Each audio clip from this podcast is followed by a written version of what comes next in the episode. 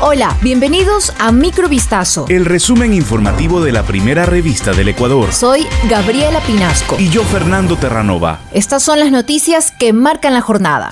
El presidente Guillermo Lazo envió al registro oficial la nueva ley de comunicación y destacó que entrará en vigencia tan pronto sea publicada. El anuncio se dio en medio de una rueda de prensa desarrollada este jueves dentro de la gobernación del Guayas. Previamente al pronunciamiento, el primer mandatario se refirió a la ley de comunicación aprobada el 2013 durante el gobierno de Rafael Correa, conocida como Ley Mordaza. En un acto simbólico, Lazo aventó el texto que constituía la Ley Mordaza a una caneca roja con un letrero que se refería a ella como tacho de basura de la historia. Tras firmar el nuevo documento, Lazo declaró que la respuesta al exceso de libertad no es la censura, sino todo lo contrario.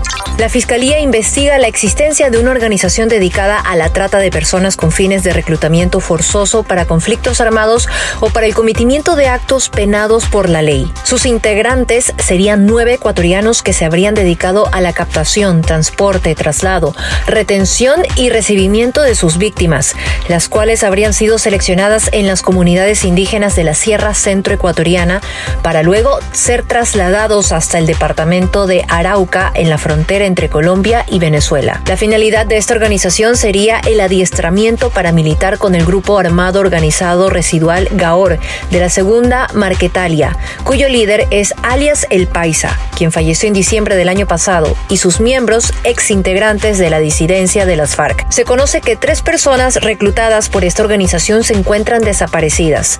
Según la investigación, investigación, las víctimas fueron engañadas por los miembros de este grupo con la idea de que irían a una capacitación de liderazgo en Argentina, México y Colombia. El Estado ecuatoriano presentó sus disculpas públicas a la familia del escritor Gustavo Garzón en cumplimiento de la sentencia de la Corte Interamericana de Derechos Humanos que declaró culpable al Estado de su desaparición forzada hace 32 años.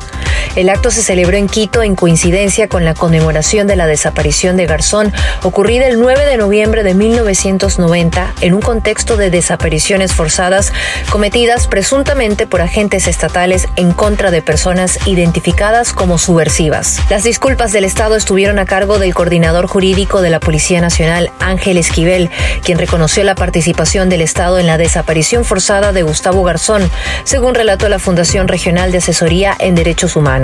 El 7 de noviembre del 2021, la Corte Interamericana de Derechos Humanos declaró que el Estado de Ecuador es culpable de la desaparición forzada de Gustavo Garzón y dictó medidas de reparación que obligan al Estado a aceptar su responsabilidad, mantener la investigación del caso y enjuiciar a los responsables.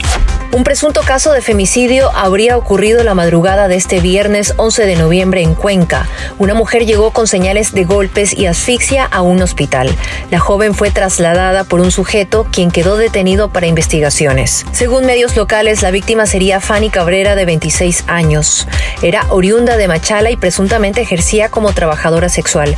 Deja en la orfandad a un hijo menor de edad. El hecho fue reportado durante la madrugada de hoy. El sospechoso llevó a la joven en un auto particular hasta el hospital Vicente Corral Moscoso. Ahí se confirmó su deceso. El informe médico detalló que la víctima presentó golpes en el rostro y marcas de agresiones en el cuello.